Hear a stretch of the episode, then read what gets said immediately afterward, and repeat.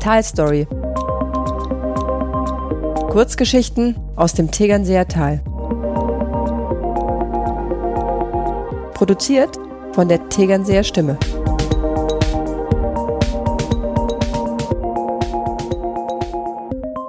Die Bären.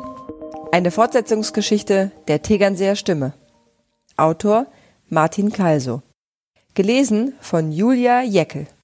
Das Quietschen kommt näher. Noch ist es oberhalb, wabert vom Sattel unterhalb des Hirschbergs hinab zur Hütte. Die Bärin hält inne. Scharrt aus schierer Nervosität mit ihren Tatzen im Kies, der vor der Hütte liegt. Staubwolken steigen in das träge Abendsonnenlicht. Sie sucht schnaufend den Schutz des angrenzenden Waldes.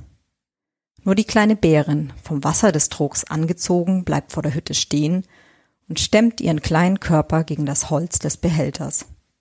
Der Mountainbiker hätte vermutlich von den beiden Tieren nichts wahrgenommen.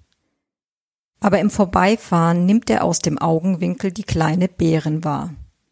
Der dürre Mann aus Bad Wiessee bremst scharf, durchsucht seine Windjacke, greift nach seinem Smartphone und geht hagestolzig in seinen Fahrradschuhen näher an die Hütte, um die Kleine besser fotografieren zu können. Ein Fehler. Die Mutter, sonst immer mit Scheinangriffen Gegner verscheuchend, wendet sich zu ihm. Fauchend bricht sie aus dem Wald hervor, setzt zu einem kleinen Sprung an und verbeißt sich sofort in den oberen Teil seines Kopfes.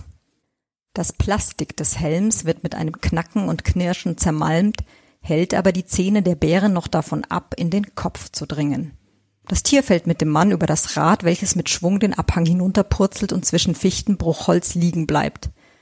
Es hatte bei einem Händler in München über 10.000 Euro gekostet, ist sein letzter Gedanke.